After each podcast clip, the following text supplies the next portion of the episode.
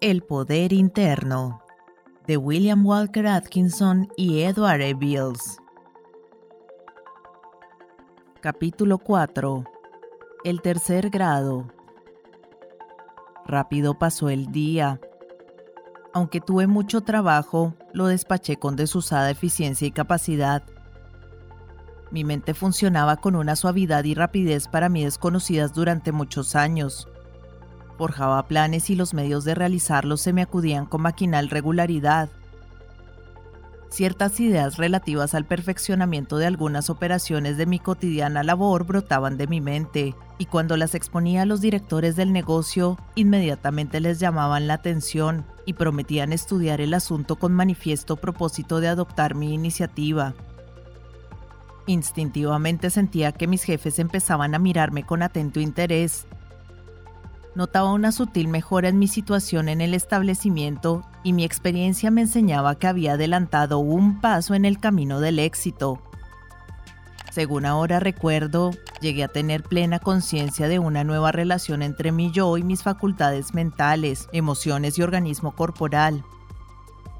Ya no me identificaba con estos, sino más bien me consideraba como una entidad independiente en el centro de los mundos físico, emocional y mental de la personalidad, con las manos puestas en las diversas palancas de mi máquina mental y dotado del poder de accionarla con nuevo y superior grado de eficacia.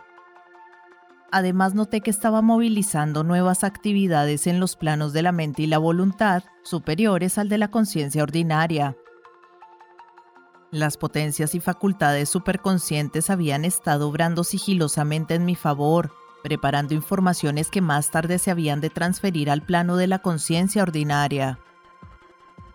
Finalmente, también barruntaba que las superiores fuerzas mentales empezaban a ejercer una indefinible pero poderosa influencia en mi ambiente y actuaban en el sentido de ponerse en una nueva relación con las personas de mi trato directo o indirecto en los asuntos de mi vida comercial. Llegó la tarde. Profundamente emocionado llamé de nuevo a la puerta del aposento del hombre que tanto había hecho por mí en los días precedentes. Me invitó a entrar y otra vez me vi sentado junto a la mesa cuyo extremo ocupaba como de costumbre el coronel, que me miraba con su natural y cariñosa sonrisa. Su rostro denotaba mayor interés y benevolencia que en las dos tardes anteriores, como si se hubiese establecido entre ambos un lazo de común comprensión y simpatía, imposibles de expresar verbalmente, pero manifiestas en el sentimiento y la superconciencia. Observé nueva expresión en los ojos del coronel, como si a ellos se asomara su alma y denotara conocimiento, experiencia y sabiduría secularmente acopiados, Parecía como si aquella alma hubiese vivido eternamente y tuviese un íntimo conocimiento de cuanto está más allá del alcance de la generalidad de las gentes. Clavó en mí la vista el coronel y me dijo, habéis desenvuelto la conciencia mucho más rápidamente de lo que yo había previsto.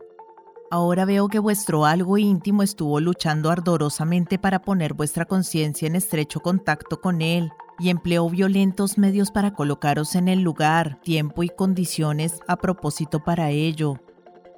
Las envolturas personales eran recias, resistentes y obstinadas, de modo que han sido acervos vuestros sufrimientos espirituales. Pero aunque fue crecido el coste, la recompensa será proporcionada.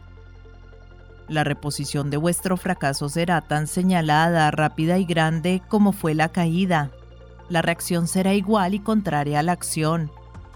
Habéis descubierto la verdadera naturaleza de vuestro yo, de vuestro algo interior, pero todavía estáis en la frontera del nuevo reino en que os ha de introducir este conocimiento. Vuestro yo ha ascendido al trono de vuestro verdadero ser y ha expulsado a los pretendientes que intentaban ocuparlo, y ahora ejercéis el poder que en justicia os corresponde. De aquí en adelante, el algo interno irá reconociendo poco a poco sus peculiares poderes, derechos y prerrogativas y las manifestará en efectiva acción. Procederá a expulsar los ineficaces subordinados mentales y a sustituirlos con los dignos de formar la corte del legítimo monarca. Tenéis un hermoso porvenir, y vuestro será el gozo del señorío y del logro pero ahora debéis recibir el que llamo tercer grado, o sea, la etapa de vuestra iniciación e instrucción, en la que sabréis lo que realmente es en esencia el ego, el yo, el algo interior o verdadero ser. Sin este conocimiento os expondríais a que os extraviara el nuevo poder adquirido y lo atribuyerais a la personalidad. Es necesario saber distinguir el oro puro del yo, pues de lo contrario fuera fácil tomar por tal el reluciente oropel de la personalidad. Aquí el coronel se detuvo para descansar unos momentos como si le costase trabajo encontrar las palabras mejor adecuadas para expresar la capital verdad que me quería transmitir o tal vez buscaba palabras lo bastante sencillas para que yo las comprendiese en vez de los elevados términos que empleaba al tratar consigo mismo de tan superior asunto. No era muy fácil la tarea según ahora lo comprendo. Tras una breve concentración del pensamiento, prosiguió diciendo, Empecemos por el principio, y el principio de todo pensamiento relativo a la verdad es la verdad misma. El primero y último pensamiento referente al ser es, está presente y activo un poder supremo del que directa o indirectamente proceden todas las cosas y es la base, fundamento, soporte, causa, correlacionador, coordinador, esencia, substancia, vida, principio y autor del universo. Todos los pensadores coinciden en esta conclusión. La intuición la mantiene y corrobora, Toda filosofía halla en ella sus primeras y últimas afirmaciones. Fracasará todo intento de identificar este poder supremo con cualquier objeto del mundo fenoménico, porque todos la trascienden. Vano e inútil es cavilar sobre la naturaleza esencial del supremo poder, porque es infalible. Lo finito no puede comprender lo infinito, ni lo relativo puede definir lo absoluto, ni lo condicionado puede describir lo incondicionado. Sin embargo, el pensamiento, la especulación, el raciocinio, la intuición, el instinto y la imaginación afirman la necesaria presencia y acción del poder supremo. Sin embargo, la razón humana dilatada hasta su extremo límite y corroborada por la intuición es capaz de expresar su concepto del supremo poder en los siguientes términos. El supremo poder ha de ser absoluto, infinito, incondicionado, eterno, sin causa, idéntico e inmutable en su esencia, íntegro, indivisible e inseparable. Además, toda filosofía digna de este nombre sostiene que ha de ser espíritu en el sentido de ser la esencia de la vida, de la conciencia y de la voluntad. Resulta evidente que este poder supremo ha de contener en sí mismo todas las cosas, porque no hay ni puede haber lugar aparte de su infinita presencia y poder. Análogamente, su infinita presencia y poder deben hallarse en todo cuanto existe, porque si su presencia y poder son infinitos deben estar en todas partes y por consiguiente en toda cosa que esté en cualquier parte. Por lo tanto, este supremo poder no solo debe ser el origen de todas las cosas, sino también aquello en que todas las cosas viven, se mueven y tienen su ser. Fijad bien en la mente este trino concepto del supremo poder. Primero, su infinita presencia en la que todas las cosas residen y están contenidas. Segundo, su infinito poder del que toda actividad procede. Tercero, su infinita inmanencia, por la cual está presente y activo en todas las cosas. Si os dais buena cuenta de estas tres verdades capitales, no erraréis al tratar del asunto. Antes os figurabais que en ciertas personas había algo que les daba especial poder, y este algo era una de las manifestaciones del supremo e infinito poder. Posteriormente observasteis que algunas personas se creían favorecidas por una entidad superior, y también en este caso era una de las manifestaciones del supremo poder. Más tarde echasteis de ver que otros tenían profunda fe en un objeto determinado, en una imagen, un amuleto, un talismán o un fetiche, y también esta fe era una de las manifestaciones del supremo poder. Finalmente ahora sabéis que el algo que buscabais es el yo, el ego o verdadero ser, que asimismo es una manifestación o expresión del supremo poder. En los tres casos el algo buscado es el supremo poder, aunque cabe buscarlo en tres distintas direcciones. Las gentes supersticiosas identifican el yo con alguna circunstancia relevante a la personalidad. Las gentes religiosas lo identifican con un ser superior, lo cual es cierto, pero sin caer en el error de no querer admitir que este ser superior reside también en la intimidad de cada individuo. Los reflexivos pensadores de toda época reconocen que el ego, el yo, el verdadero ser, está en derredor, encima y en el interior de la personalidad, pero prefieren buscarlo en su interior por razones que lo más claramente posible os explicaré. La cualidad personal solo puede observarse desde el exterior y desde lejos. La entidad superior es un abstracto concepto de la mente, sin que tampoco sea posible el directo contacto con ella. Habrá quien acaso niegue esta imposibilidad, pero si consultáis con personas de profunda y sincera experiencia religiosa, os dirán que su convicción deriva del íntimo sentimiento de la presencia del divino poder en su corazón.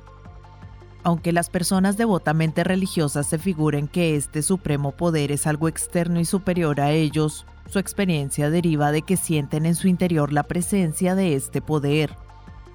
Algunos ortodoxos se aventuran a negar esta verdad y no obstante comprenden que toda experiencia religiosa es una experiencia interna, es decir, una experiencia del corazón y no del cerebro. Las enseñanzas ocultas o esotéricas han enseñado siempre la posibilidad de relacionarse con el supremo poder por medio del enfoque o concentración de la conciencia en la intimidad de nuestro ser. Lo mismo han enseñado los más profundos filósofos, aunque en diferentes términos. En ambos casos el razonamiento es como sigue. Si hay un algo interno en el que vivimos, nos movemos y somos, y del que todas las cosas proceden, y si como es lógico este algo está inmanente en el ser de todos y cada uno de nosotros, forzosamente este algo ha de residir como la esencia y fundamento del ser individual, y allí ha de descubrirse. El segundo procedimiento de los místicos, así como de los filósofos, es la efectiva experimentación en este sentido, y su resultado es que todos los grandes místicos y los más grandes insignes filósofos prácticos han afirmado que en el centro de su ser, en el meollo de su conciencia, descubrieron algo muy distinto de todo cuanto les pertenecía y que no podía expresarse en los mismos términos, Notable ejemplo de este genuino misticismo es el de Teresa de Jesús. Y así es en verdad, porque cuando nos preguntamos qué es ese algo interior, no cabe responder de otro modo que diciendo, yo soy yo. Y si el individuo está muy adelantado en su nueva experiencia, dirá, yo soy aquello que es. Esta experiencia y la rigurosa aplicación del pensamiento lógico han conducido a los más preclaros pensadores a afirmar que el secreto íntimo de la existencia solo puede hallarse en la interna experimentación del algo interior. Así preguntan, ¿por qué ha de buscar uno en experiencias externas o en ajenas experiencias lo que puede hallarse en la directa experiencia de uno mismo? ¿Por qué buscar en extrañas tierras y en lejanos mares lo que es posible encontrar en el jardín del propio hogar? Si el poder supremo está en todas partes, ha de estar en mi interior, y en mi interior es el único sitio donde puedo hallarlo, porque mi directo conocimiento solo es capaz de descubrir mis propios estados de conciencia. Ahora bien, si admitís que el infinito y supremo poder reside en vuestro interior, allí habéis de encontrarlo, y decir qué os parece después de que lo hayáis encontrado y reconocido. Un poco de reflexión os demostrará que de hallarse en vuestro interior ha de estar en el centro de vuestro ser y en lo más hondo de vuestra conciencia. Por lo tanto, que halláis al explorar deliberadamente vuestra conciencia y vuestro ser, que encontráis en el centro de vuestro ser y en las profundidades de vuestra conciencia, encontráis el yo, vuestro ser real como un sol central en cuyo torno giran los planetas menores de vuestra naturaleza física, emocional y mental. Por mucho que cambien y se alteren el cuerpo físico, las emociones y los pensamientos, el yo permanece fijo, constante, inmutable, inalterable. por mucho que cambien vuestras opiniones y sentimientos respecto de otras cosas, no podréis nunca pensar y sentir de otra manera que con la conciencia del yo soy yo. Es imposible que digáis, pues fuera ridículo, yo no soy yo o yo soy no yo.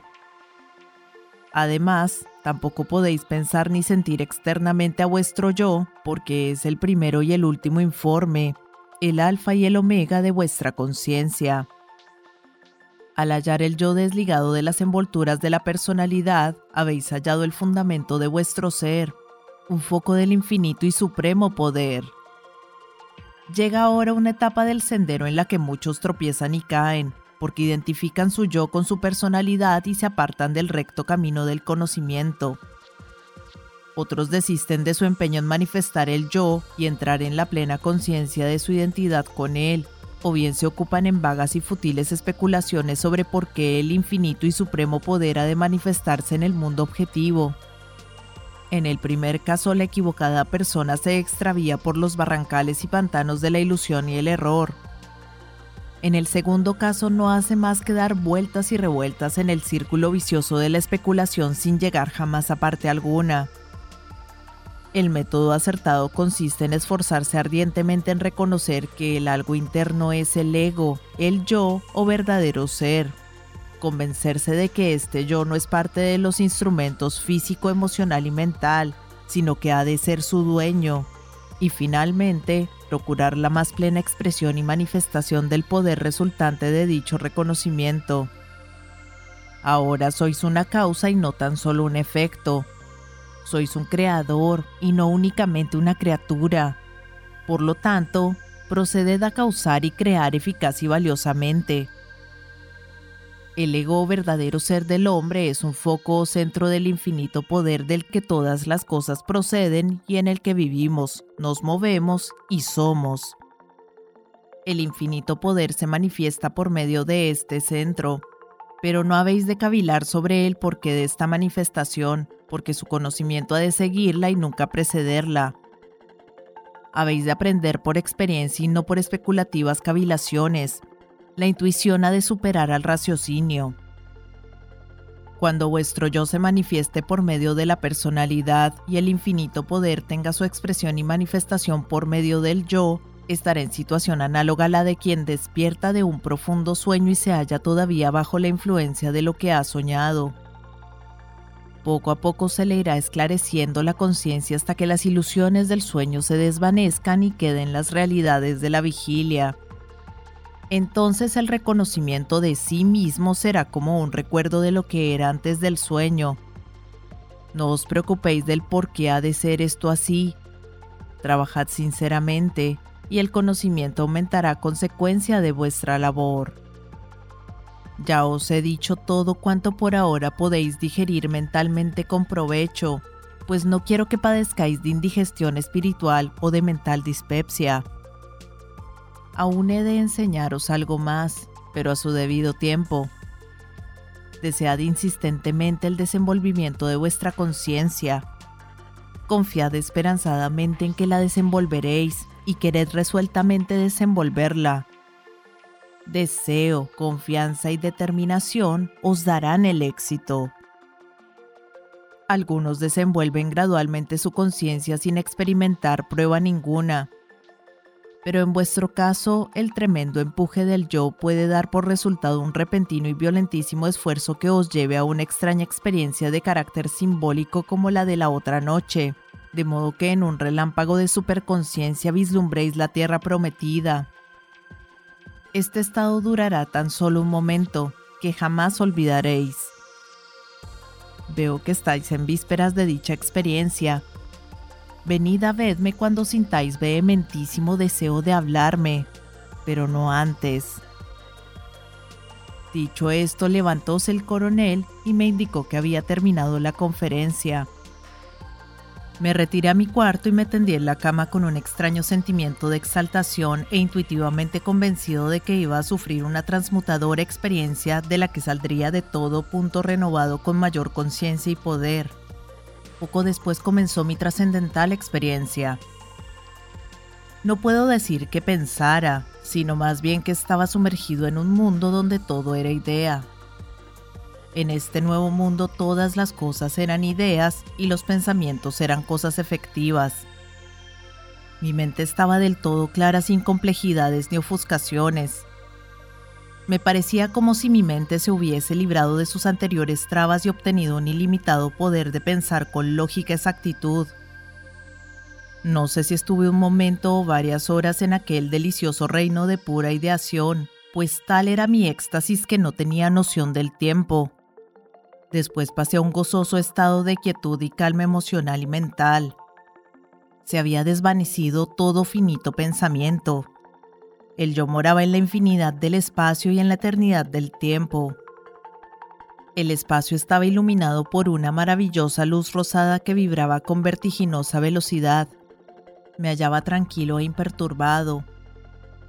Tenía la convicción de que mi yo era eterno, de que siempre había existido y nunca dejaría de existir en su esencial y fundamental ser. La muerte o la interrupción de la vida del yo me parecía una ridícula imposibilidad. Me parecía haber entrado en infinita y eterna vida.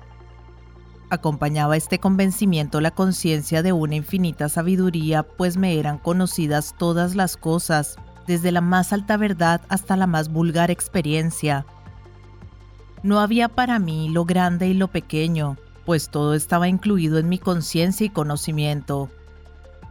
El enigma de los siglos, el misterio de la vida se me aparecían perfectamente claros. Pero de todos mis conocimientos, el mayor era el de mi propio ser. Conocía la oculta verdad de que yo soy aquel que es. Además tenía conciencia del infinito gozo y la absoluta felicidad como si en mí se concentraran el gozo, la dicha y el contento de todo tiempo y lugar. Sin embargo, me daba cuenta de que el gozo, la dicha y el contento dimanaban de mí mismo, de mi propio ser, y no de ningún objeto externo. Recordando esta experiencia, con el conocimiento y comprensión posteriormente adquiridos, Veo ahora que en aquel momento de éxtasis me puse en fugaz contacto con los trascendentales planos de conciencia que los antiguos sabios orientales describieron con la denominación de Sat Chit Ananda, que respectivamente significan esencia, sabiduría y felicidad. Todo cuanto en aquel momento sentí fue sin duda enteramente simbólico y estaba muy lejos de ser lo que suele llamarse una experiencia física. Ahora conozco que fue una experiencia perfectamente natural, aunque muy rara. Muchos otros la pasaron y muchos otros la pasarán. El relato de sus experiencias está cuidadosamente anotado en los anales de los siglos. Los orientales dicen que está impreso en el Akasa, entonces comprendí que muy bien podía ser verdad cuando en mi juventud había leído en tratados de ocultismo de que muchas personas han tenido y continúan teniendo de cuando en cuando experiencias análogas. Me declaró una vez cierto amigo que en el estado que precede inmediatamente al sueño profundo, o sea, lo que suele llamarse estar medio dormido y con los ojos del todo cerrados, Leía en caracteres perfectamente inteligibles inspiradísimas poesías de todo punto originales. Veía tapices, estofas y paños de dibujo y color portentosamente bellos, sin parecido y muy superior a cuanto inventan y trazan los artistas de la tierra. Sin embargo, la conciencia de mi amigo no estaba dormida ni alucinada, sino tan clara y viva como en estado de vigilia, con absoluta percepción de cuánto le rodeaba en aquel misterioso y a la par hechicero mundo. Pero en cuanto abría los ojos y se restituía a la plena conciencia vigílica, se desvanecía rápidamente la escena de la que tan solo quedaba el vago recuerdo. Sin embargo, conviene recordar que no todos los que alcanzan el conocimiento de su verdadero ser han de sufrir necesariamente dichas experiencias, pues esto es incidental, y no hay que equivocarse en este punto. Concluyó la trascendental experiencia. La reacción fue sumamente penosa y amarga. Comprendí que había caído de las alturas del cielo a la aridez de la tierra. Se había desvanecido mi conocimiento de todas las cosas, pero persistía la firme convicción de que las había conocido, y era consolador saber que era posible conocerlas. Se habían disipado mi gozo, mi dicha y mi felicidad inefables, pero su recuerdo sirvió para infundirme desde entonces la paz del ánimo. Ascendí a las alturas, pero tremenda fue mi subsiguiente caída. Sin embargo, el recuerdo de todo ello compensaba el desaliento que me acometió después de la experiencia. Prefería renunciar a cuanto desde entonces adquirí en bienes materiales, conocimiento y éxito, antes que borrar ahora de mi memoria el recuerdo de tan señalada experiencia. El solo pensamiento de sus incidentes y sucesos me conmueve mucho más que cualquier otro pensamiento presente, pasado o futuro. Tal es la leve idea de lo que significó esta experiencia, de lo que ahora significa y de lo que siempre significará para mí. Debí caer después en profundísimo sueño porque a la mañana siguiente desperté refrigerado en cuerpo y mente tuve conciencia de que un nuevo espíritu animaba mi ser físico y mental. Sin duda reflejaba mi personalidad este interior estado, porque recuerdo que mis amigos y compañeros me preguntaban si había recibido buenas noticias o mejorado de fortuna, o si estaba enamorado o cualquier otra cosa de placentera índole. Mis retratos de aquella época que todavía conservo demuestran la mejora gradual de mi fisionomía desde aquella experiencia, y estoy seguro de que adquirí nueva expresión y apostura. Acrecentóse mi vigor y fortaleza corporal como si se me quitaran años de encima y el espíritu de la juventud descendiera sobre mí y se reflejase en el vigor físico y la eficacia mental. Por otra parte, las condiciones materiales fueron cambiando rápidamente a mi favor, según diré al continuar relatando mi historia. Sin embargo, declaro para mejor y más clara comprensión que cuantos beneficios siguieron a esta trascendental experiencia los obtuvieron duplicados otras personas a quienes posteriormente conocí y nada sabían de dicha experiencia, porque como afirmó el coronel, la experiencia es incidental, no esencial, y sobreviene por razón de la existencia de determinadas condiciones, de suerte que sin estas condiciones falta la experiencia porque no es absolutamente necesaria. Sin embargo, en todos los casos de nuevo nacimiento, siempre hay un alboreante e intuitivo reconocimiento de la presencia y poder del yo y de su íntima relación y enlace con el infinito, eterno y supremo poder del que todas las cosas proceden y en el que vivimos, nos movemos y somos. Esta intuitiva conciencia es el elemento esencial, lo demás es contingente y accidental, la clave del asunto es el descubrimiento del yo y la intuitiva convicción de que el yo se funda en la infinita y eterna realidad. Algunos que leyeron este relato en forma manuscrita me aconsejaron que omitiera lo referente al relámpago de iluminación y al sueño de la simbólica experiencia que acompañó a mi reconocimiento de la presencia y poder del yo los movió a darme este consejo la creencia de que la enseñanza contenida en esta historia pudiera quedar algún tanto debilitada por la inclusión del relato de dichas experiencias que alguien confundiría con los fenómenos psíquicos de que tanto se habla desde hace algunos años. Recelaban de que pudiera tomarse por experiencias de psicología normal, en vez de considerarlas en su verdadero valor de experiencias de psicología supranormal o por ciertas fases insignificantes de subconsciencia en vez de superiores fases de superconsciente mentalidad. Examiné cuidadosamente las objeciones y no las admití, porque dichas experiencias tienen su adecuado lugar en el relato y además porque muchas personas ahora vislumbran un superior estado de conciencia cuya naturaleza desconocen. En algunos casos hubo quien indujo a muchas personas a creer que son psíquicos o las estimuló a que desenvolviesen poderes psíquicos en vez de darles a entender que comenzaban a ser conscientes de su verdadera naturaleza y que no debían hacer más que dejar que el proceso siguiese su natural curso. En esto hay un gravísimo peligro de que muy pocos se dan cuenta. Se figuran las gentes que la clarividencia, la clariaudiencia, la telepatía, el magnetismo personal y los fenómenos que son capaces de producir los faquires denotan de por sí superior espiritualidad. No hay tal. Son estos poderes o facultades como arma de dos filos, como dinamita o cualquier otro explosivo de tremenda potencia, que lo mismo puede servir para abrir un túnel que para cargar una bomba. Se necesita muy elevada espiritualidad para resistir a la halagadora tentación de valerse de los poderes psíquicos en egoísta provecho de la personalidad con objeto de dominar a los demás hombres y hacerlos su juguete. El que por medios nefandos logra dichos poderes y los emplea en su beneficio personal es un mago negro, que sigue el sendero de la izquierda o el sendero lunar. El beneficio que sus negras artes le allegan es fugaz, porque la ley de acción y reacción entran en vigencia y le trueca en dolor el apetecido placer. En cambio, al que por medios normales, como natural consecuencia del conocimiento de su verdadero ser, adquiere el dominio de sus cuerpos físicos, emocional y mental, se le dan por añadidura los poderes o facultades sobre las fuerzas sutiles de la naturaleza, porque buscó y halló primero el reino de Dios y su justicia. Este es el mago blanco, el que sigue el sendero de la derecha o el sendero solar y pone cuanto es, cuanto tiene y cuanto vale al servicio desinteresado de la humanidad. Yo no he seguido el sendero lunar, mis pies solo han hollado el sendero solar, y deseo que los demás se aparten de los tristes rayos de la luna e impavidos y confiados arrostren los refulgentes rayos del sol.